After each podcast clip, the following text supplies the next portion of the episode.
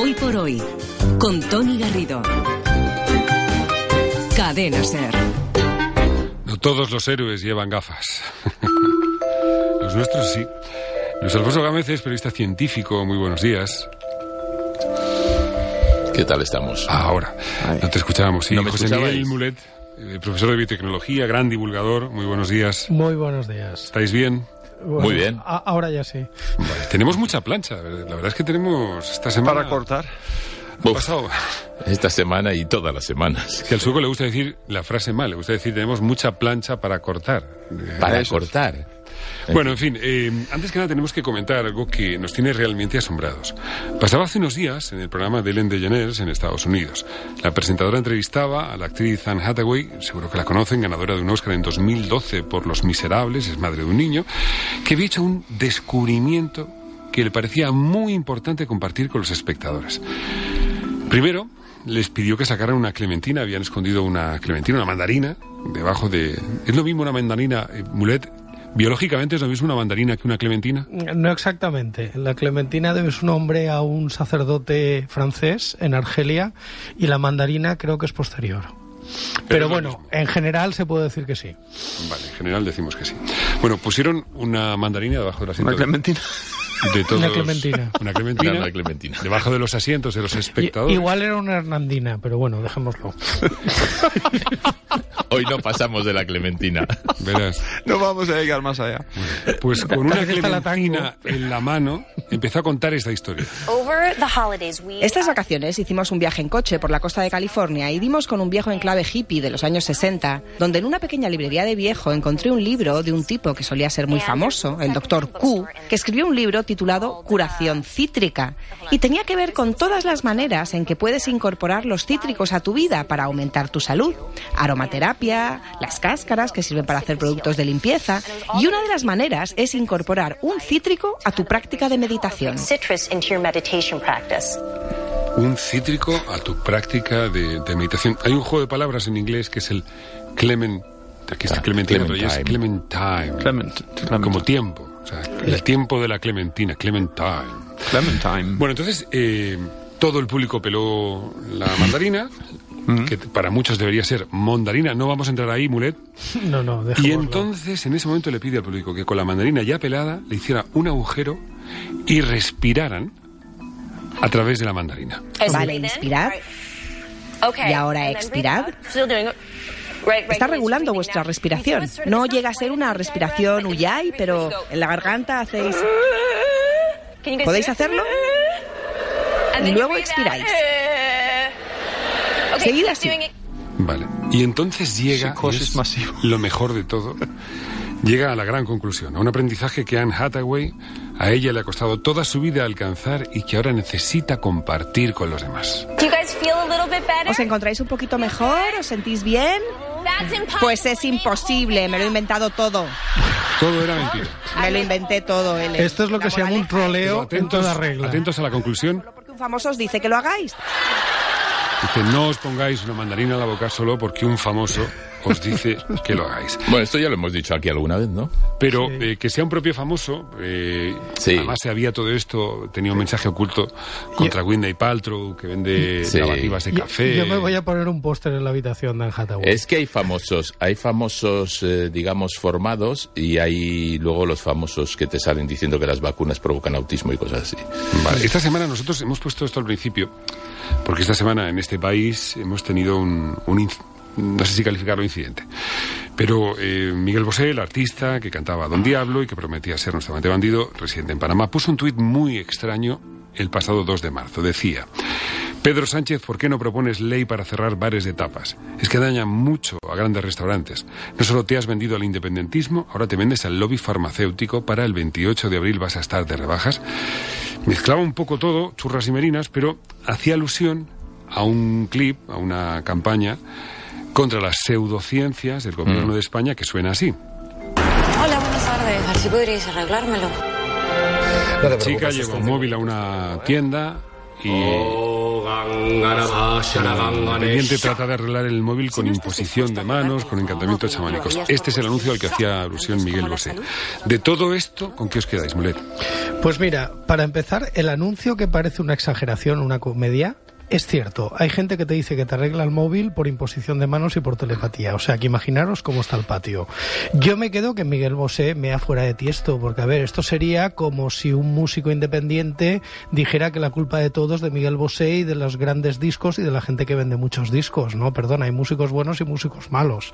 No hay más. Yo creo que criticar una campaña del gobierno que muchos llevamos años solicitando, porque ya no solamente por salud, es por estafa. Es decir, te están vendiendo una cosa en base a unas propiedades que no tiene. Y mezclarlo allí con el tema del independentismo, de las grandes compañías y tal, es solamente crear confusión o no enterarse de qué se está hablando. No, es crear confusión. Eh, tú creas confusión para que al final la gente esté confundida. Pero es lo pues que que hacen siempre los conspiranoicos. O el confundido eres tú. Claro, claro, ser. claro. Pero la base de las conspiraciones es crear confusión, es, es llenar todo de mentiras, meter alguna verdad por en medio para que la gente no tenga muy claro lo que es verdad y lo que es mentira, ¿no? Y en este, en este batiburrillo que ha hecho Miguel Bosé, bueno, es evidente que podía haber dicho que se podía haber vendido el presidente del gobierno, por ejemplo, al lobby homeopático. Sí. O, por ejemplo, al lobby de quienes pasan las manos timando al personal. No. O, por ejemplo, al lobby de los ordenadores, al lobby de los coches, al lobby de las tiendas de ropa. Hombre, por favor, ya vale. No, pero, y que también hay multinacionales que estafan con temas de pseudomedicina. O Bueno, sea, por la multinacional de olvidado. Paltrow, ¿no? La- Sí, por ejemplo, Por o algunas que venden hierbas de vida. Efectivamente. Esta semana tenemos además no solamente el ejemplo, eh, que en fin, o sea, es que pareciera que Miguel Bosé hubiera caído en las manos de, de- de la posverdad, pero lo cierto es que poca gente está a salvo. El otro día, una conocida periodista, presentadora de telediarios, escribió en Twitter lo siguiente. Hoy desde mi coche he visto dos estelas juntas, la de un avión y la de un chemtrail. Ahora, Vaya. primero nos explicáis qué son los chemtrails, por si acaso alguien no lo sabe. La primera es inocua, continuaba diciendo, corta y desaparece, la segunda tarda más, es larga y afecta a tu salud. A Ay, mí me llamarán chemtrails. conspiracionista, pero a ti te dirán que son nubes de condensación. Y añade un Exacto. hashtag que es geopolítica. Claro, bueno, los chemtrails son son nubes de condensación, es el vapor de agua que sale del motor de los aviones que se congela porque está muy alto, están a unos 10.000 metros.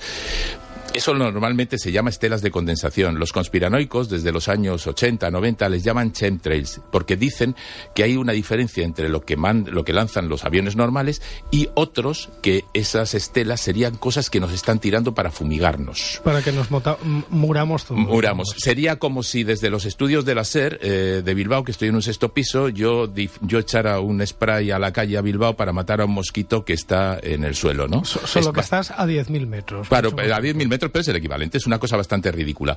Eh, lo gordo no solo es esto, es que esta mm, conocida presentadora de televisión ya había dicho antes que las vacunas provocaban autismo. Es decir, eh, estamos ante un rostro que da credibilidad a los informativos que se traga una serie de patrañas. Bueno, pero que tiene toda la legitimidad para utilizar sus redes sociales como Sí. disponga y pensar en lo que quiera pensar. Sí, el no, hecho de no. trabajar en un medio Pero- público, Y, ¿no? y nosotros tenemos la legitimidad para decir que eso es una auténtica eso es, tontería. claro. Pero que eso no que hay por dónde cogerlo. Pero que eso no- para mí debemos separarlo de su trabajo al frente. No, no, no. Mira, yo creo que estamos confundiendo de ahí, estamos eh, pecando de buenismo.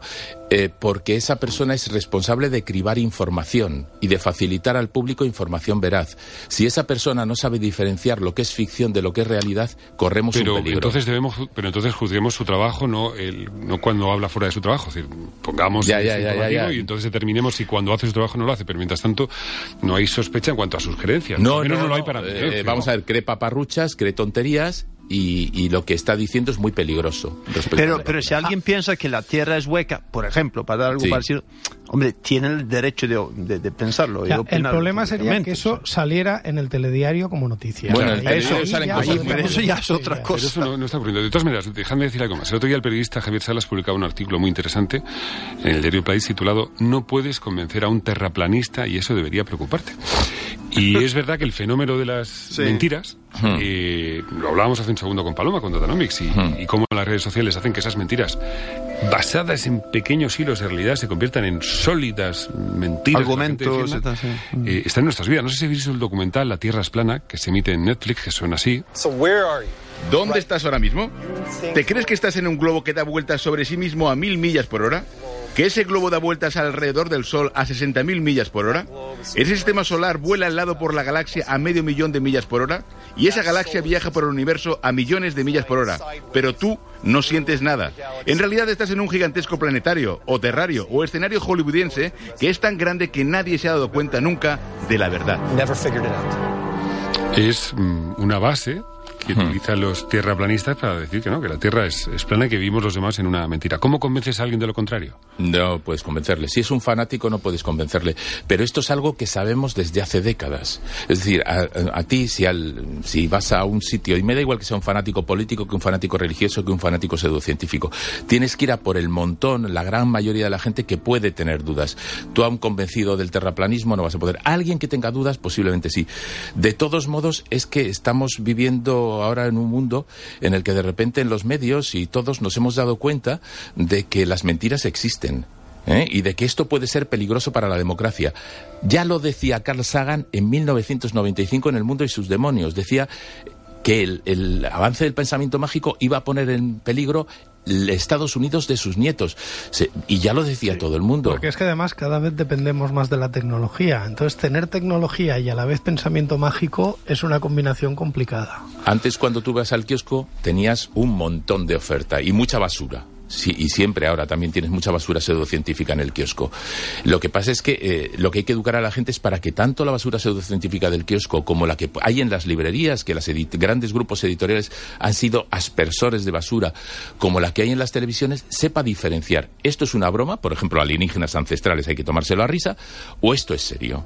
Para que la gente, pero- si ve el documental de terraplanismo de Netflix, se parta el culo de risa, dicho vulgarmente. Vale, es, es divertido, ¿eh? O sea, y lo hacen con un punto de humor muy, muy, muy importante. Pero claro, hablamos de gente que realmente se ha formado en esa opinión. Es decir, que cuando alguien Ah. quiere... Sí, sí, tú pasas horas y horas leyendo a través de Internet todo lo que quieras sobre algo. Entonces, Y- inexplicablemente hay ¿Crees? muchos jugadores de baloncesto en Estados Unidos en, en, en esta... No les llegará la sangre al cerebro. Pero, no pero sé. es muy altura. diferente esto que un creacionista y tenemos un vicepresidente de Estados Unidos que es abiertamente creacionista. Es decir, es la misma tontería que va adoptando diferentes formas. De Hombre, hecho, los, no sé los si puede terraplanistas también se basan en la Biblia, otro, ¿eh? en la descripción que hay en la Biblia de la Tierra. ¿Qué decías, Tom? Perdona. No, no sé si, si- no, no se podemos meter todo en el, en el mismo. Yo, en el yo creo que sí. saco. Yo creo que tenemos que meter que todo forma parte del mismo saco. El terraplanismo, el reiki, la creencia en que los extraterrestres abducen a gente, la creencia en que nos hicieron inteligentes en el pasado, la creencia en Uri Geller, todo forma parte del mismo saco pseudocientífico y todo forma de- parte de un saco en el que hemos alimentado la idea de que vale lo mismo la opinión de un experto de verdad que de alguien que pasa por ahí y le preguntan qué piensa de Schengen, ¿no? Por ejemplo. pues, eh, en fin, yo decía yo que teníamos mucha plancha hoy. Luis Gámez, un abrazo muy grande. Un abrazo muy fuerte. She was gonna her connection.